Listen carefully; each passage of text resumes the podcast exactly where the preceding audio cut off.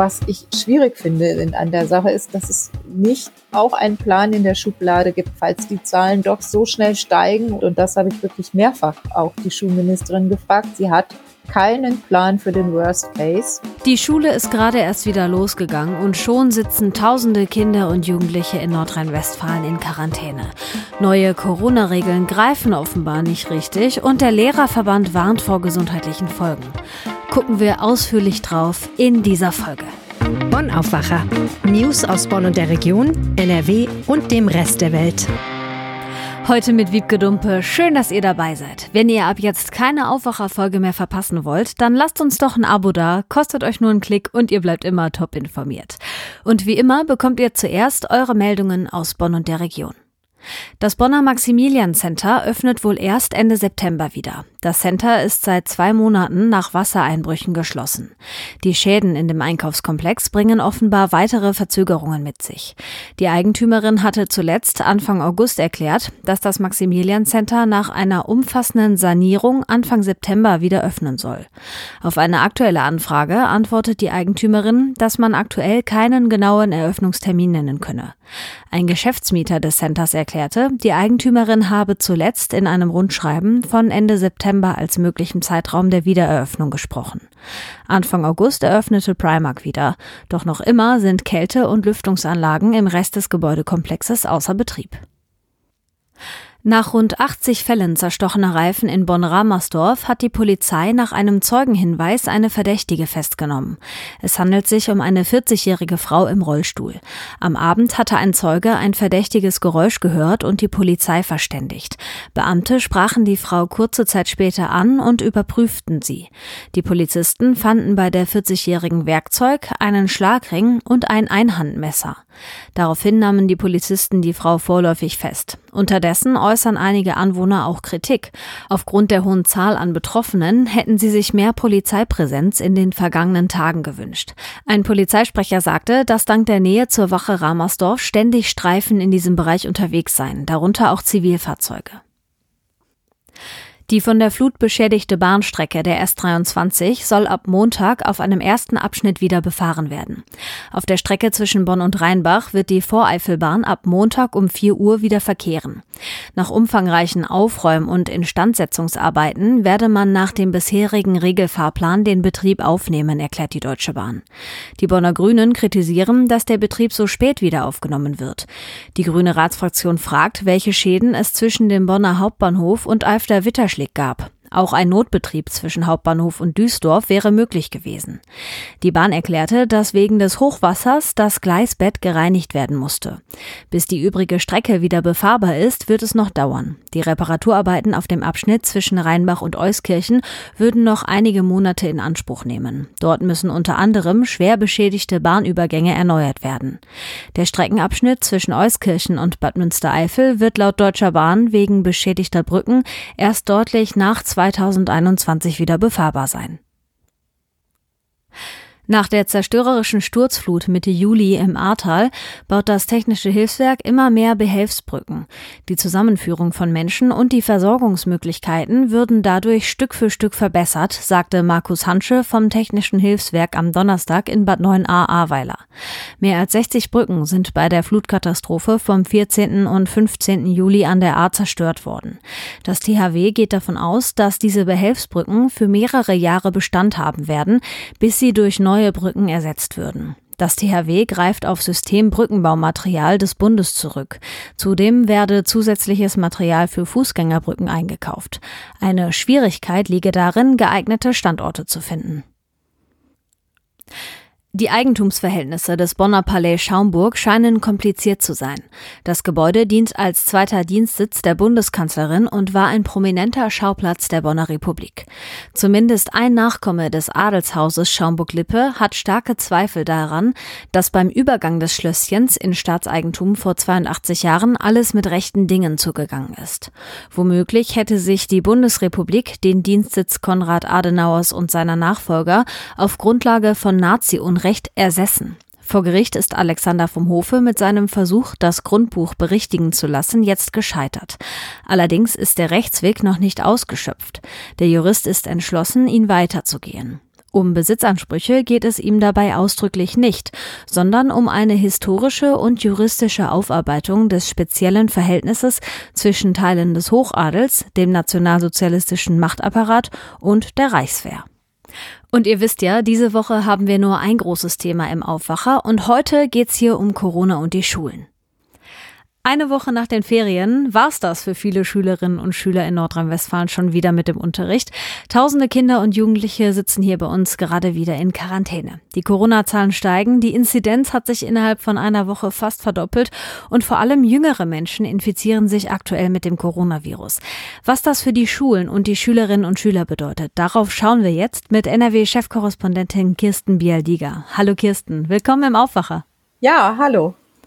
Die offiziellen Zahlen zur Infektionslage in den Schulen, die kommen ja erst am Mittwoch, aber du und deine Kollegen, ihr habt da schon mal so ein bisschen stichprobenartig bei einigen Kommunen nachgehört. Was hat das so ergeben? Wie, wie, wie ist die Lage? Es sind tatsächlich, und wir haben ja nur einen kleinen Ausschnitt recherchiert, äh, wieder mehr in den großen Städten alleine in unserem Verbreitungsgebiet hier mehr als 4000 Schüler insgesamt in Quarantäne.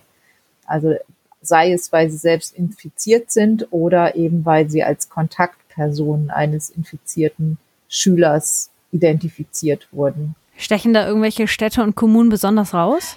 Ja, alleine natürlich aufgrund der absoluten Zahlen sind auch die größten Städte diejenigen mit den meisten Fällen. Es gibt da auch ein leichtes Stadt-Land-Gefälle, selbst wenn man es jetzt ins Verhältnis setzt zu den Schülerzahlen der jeweiligen Stadt kann man zu dem Ergebnis kommen, dass die großen Städte auch damit das größte Problem haben. Zum Beispiel Köln natürlich als sowieso größte Stadt Nordrhein-Westfalens. Aber interessant ist auch Solingen. Also in Solingen hm, sind die Zahlen auch recht hoch, ebenso wie in Krefeld.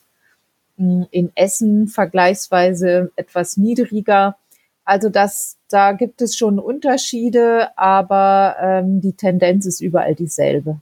Und trotzdem sind es ja Tausende, die jetzt in Quarantäne sitzen und das ja, obwohl es eigentlich andere Regeln gibt. Also die sollen ja so geändert worden sein, dass es eben nicht mehr passiert. Schulministerin Gebauer hat gesagt, es muss nicht mehr die ganze Klasse in Quarantäne, sondern nur noch direkte Sitznachbarinnen und Sitznachbarn und halt gegebenenfalls die Lehrerinnen und Lehrer, die einen direkten Kontakt hatten zu einer infizierten Person. Das war der Plan, aber ganz offenbar geht der nicht auf, oder? Ja, also ich glaube, es ist ein bisschen unterschätzt worden. Ich habe auch äh, vor ein paar Tagen erst die Schulministerin interviewt und sie auf diese hohen Zahlen angesprochen. Und da sagte sie auch, ja, sie ist jetzt doch auch überrascht, dass die Zahlen jetzt äh, zu Schuljahresbeginn schon über 100 liegen. Das war vor einem Jahr deutlich niedriger. Und das hat seine Ursache einmal in der Delta-Variante, die ja ansteckender ist und äh, dann auch in den Reiserückkehrern, die jetzt alle in die Schulen kommen und eben sich auch in manchen Urlaubsländern angesteckt haben. Ja, und, und hinzu kommt aber auch, dass natürlich gerade in den Schulen jetzt sehr viel getestet wird, während man ja im übrigen Teil der Bevölkerung das Testen so langsam einstellt und äh, die Testzentren abgebaut werden, wird in den Schulen ja nach wie vor regelmäßig zwei bis dreimal die Woche getestet. Also in den meisten zwei Wochen, aber es gibt auch Schulen, die ein bisschen noch darüber hinaus dann auf Eigeninitiative ein bisschen häufiger machen. Mhm. Und ähm, das ist deutlich mehr, als der Rest der Bevölkerung sich testen lässt im Moment. Okay, aber das ändert ja nichts an der Tatsache, dass vielleicht auch Schülerinnen und Schüler jetzt in Quarantäne sitzen, die da eigentlich gar nicht hin müssen. Ne? Es gab doch auch diese Regelung mit dem Freitesten. Da gab es ja auch so ein Hin und Her. Können wir da nochmal kurz erklären, was jetzt Phase ist? Zuerst hieß es, wir wollen das äh, mit dem Freitesten jetzt so handhaben, dass die direkten Kontaktpersonen, sobald sie dann in Quarantäne sind, sich sofort wenn sie am selben Tag noch einen PCR-Test machen, sofort am nächsten Tag wieder in die Schule gehen können. Das hat ehrlich gesagt mich auch ein bisschen gewundert, weil es allen wissenschaftlichen Erkenntnissen widerspricht und glaube ich auch dem, was das Robert Koch Institut immer gesagt hat, dass nämlich ja mindestens fünf Tage vergehen sollten, bis sich jemand aus der Quarantäne freitesten kann. Und das scheint dann auch nicht so ganz richtig gewesen zu sein. Es wurde zurückgenommen Jetzt ist es also wieder die knallharte Regelung. Jetzt heißt es, wer in Quarantäne geschickt wird, kann sich gar nicht freitesten, sondern sitzt da eben 14 Tage wieder zu Hause. Und man kann sich vorstellen, dass viele Eltern das an den Rand der Verzweiflung bringt. Die haben jetzt ihren äh, Urlaub, Jahresurlaub wahrscheinlich aufgebraucht in den Sommerferien. Es waren sechs Wochen Sommerferien wie immer. Und dann gehen die zwei Tage in die Schule und sitzen für die nächsten 14 Tage wieder zu Hause. Also das ist natürlich die Sichtweise der Eltern. Und viele von denen, wie gesagt, haben sich ja gar nicht angesteckt. Mhm. Also die Frage, ob die sich nicht nach fünf Tagen freitesten können, die ist nicht schlüssig aus meiner Sicht beantwortet. Ja, und das ist ja auch genau wie du sagst, total schwierig, wenn du eigentlich versprochen kriegst, dass es anders läuft und dann muss man doch wieder umrangieren. Das, ja, ich könnte mir schon vorstellen, dass es viele jetzt auch an ihre Grenzen bringt. Ähm, ich würde gerne noch mal kurz auf Gründe gucken und weil du es gerade so angesprochen hattest, dass die Ministerin auch überrascht war, dass, dass jetzt plötzlich die Zahlen so hochgehen. Also ich meine, davon war doch ein bisschen auszugehen, oder? Warum hat man da nicht vorher Vorkehrungen getroffen? Ja, das ist der Vorwurf, der auch der Landesregierung insgesamt gemacht wird, dass die Ferien wieder nicht genutzt wurden. Also das sind, ist natürlich vor allem die Opposition, die das sagt, aber auch Eltern und äh, auch einige Lehrerverbände, die sagen, ja, es sind wieder die Ferien verschlafen worden. Man hätte doch jetzt schon viel früher aktiv werden müssen. An erster Stelle hat sich heute Heinz, Heinz-Peter Meidinger zu Wort gemeldet. Das ist der ähm, Präsident des Deutschen Lehrerverbandes, also nicht nur für Nordrhein-Westfalen. Und er hat auch darauf hingewiesen, dass das eben nicht einfach so abzutun ist mit diesen hohen Zahlen, sondern dass jetzt neuere Studien sagen, dass sogar bis zu 1,7 Prozent der Kinder, die sich angesteckt haben, äh, dann auch ins Krankenhaus eingewiesen werden und eben auch schwerere Verläufe haben. Und da ist Long-Covid noch nicht mal eingerechnet. Also diese Geschichte, dass die Schüler sich schon nicht so anstecken werden, das ist so ganz sicher wohl auch nicht, wie wir das immer uns vorstellen. Zumal 1,7 Prozent klingt jetzt wenig, aber es sind schon mehrere Zehntausende, die dann tatsächlich auch in Krankenhäusern landen. Das muss man sich dann schon vor Augen führen. Und äh, ich glaube, der Deutsche Lehrerverband warnt ja eben auch vor dieser Durchseuchung und dass man das einfach in Kauf nimmt. Was sagt denn die Landespolitik eigentlich dazu? Gibt es da Äußerungen oder irgendwie Lösungsvorschläge, wie man weitermacht? Ja, die Landesregierung nimmt das gelassen. Ne? Die sagen, ja, das, damit war zu rechnen, aber Kinder stecken sich nicht so schwer an. Und der NRW-Familienminister äh, Joachim Stamp äh, von der FDP macht da auch eine andere Rechnung auf, die auch ihre Berechtigung hat. Er sagt, die Corona-Beschränkungen haben ja auch zu ganz vielen Problemen geführt. Da gab es auch viele Kinder, die psychisch krank geworden sind, die unter hm. ganz unterschiedlichen Problemen leiden, die von Übergewicht oder Angstpsychosen bis hin zu äh, sonstigen Problemen wie Kontaktstörungen führen können. Also das muss man sicher alles abwägen und der Wille, die Schulen offen zu halten, ist sicher richtig. Nur was ich schwierig finde an der Sache ist, dass es nicht auch einen Plan in der Schublade gibt, falls das eben nicht mehr geht, falls die Zahlen doch so schnell steigen und die auch die Zahl der Krankenhauseinweisungen doch sich schneller entwickelt, als man das vermutet hat, dass es da keinen Plan gibt. Und das habe ich wirklich mehrfach auch die Schulministerin gefragt. Sie hat keinen Plan für den Worst Case. Und das ist aus meiner Sicht fahrlässig. Das sagt Kirsten Biadiger. Ich danke dir für den Überblick und deine Einschätzung zu dem Thema. Gerne. Und hier kommen noch ein paar Meldungen, die für heute auch noch wichtig sind. Die NRW-Landesregierung informiert heute darüber, wie es in den Hochwassergebieten weitergeht. Schwerpunktthema ist der Wiederaufbau der betroffenen Orte. Ministerpräsident Armin Laschet und Bauministerin Ina Scharrenbach werden über den aktuellen Stand und das weitere Vorgehen informieren. Außerdem wird ein Landesbeauftragter für den Wiederaufbau vorgestellt. Interessierte können die Pressekonferenz ab 10 Uhr auf dem Facebook oder auf dem Twitter-Kanal des Landes verfolgen. In Düsseldorf ruft die Klimabewegung Fridays for Future heute zu einem zentralen Klimastreik auf. Los geht es um 17 Uhr auf der Wiese vor dem Landtag. Ab 18 Uhr wird der Demonstrationszug durch die Innenstadt ziehen. Vom Landtag aus über den Graf Adolf Platz und die Königsallee zurück zum Landtag. Mit dabei sein soll auch die Klimaaktivistin Luisa Neubauer. Fridays for Future rechnet mit etwa 3000 Teilnehmenden. Voraussichtliches Ende der Demo ist laut Polizei gegen 22 Uhr. In Köln demonstriert der Verein Kölner Lesben- und Schwulentag ab heute Abend drei Tage lang für mehr Sichtbarkeit der Queergemeinde. Los geht der sogenannte CSD Fedel heute Abend um 18 Uhr. Um diese Zeit ist auch eine Rede des stellvertretenden NRW-Ministerpräsidenten Joachim Stamp an der Kölner Längstes Arena geplant. Das hier ist wichtig für alle von euch, die mit dem Auto unterwegs sind. Ab heute Abend, 22 Uhr, wird die A46 im Autobahnkreuz Hilden voll gesperrt. Die Sperrung dauert bis Montag früh, 5 Uhr. Grund sind Arbeiten am Autobahnkreuz. Und hier kommt noch was für morgen. In Düsseldorf gehen am Samstag Demonstrierende gegen das geplante Versammlungsgesetz auf die Straße. Das Bündnis Versammlungsgesetz NRW stoppen hat dazu aufgerufen. Los geht die Demo um 13 Uhr im Rheinpark in Düsseldorf-Golzheim. Gegen 15 Uhr ist eine Kundgebung am Landtag geplant. Das Bündnis rechnet mit bis zu 6000 Teilnehmenden. Die Demo ist auch eine Reaktion auf den umstrittenen Polizeieinsatz Ende Juni. Nach einer Großdemo hatten Polizeikräfte Demonstrierende Demonstrierende eingekesselt. Dabei waren mehrere Menschen verletzt worden, darunter auch Journalisten. Für die Demo morgen rechnet die Polizei mit einem friedlichen Verlauf. Wegen der Demonstration könne es aber ab dem Mittag in Düsseldorf Verkehrsbehinderungen geben. Wer kann, sollte den Bereich umfahren.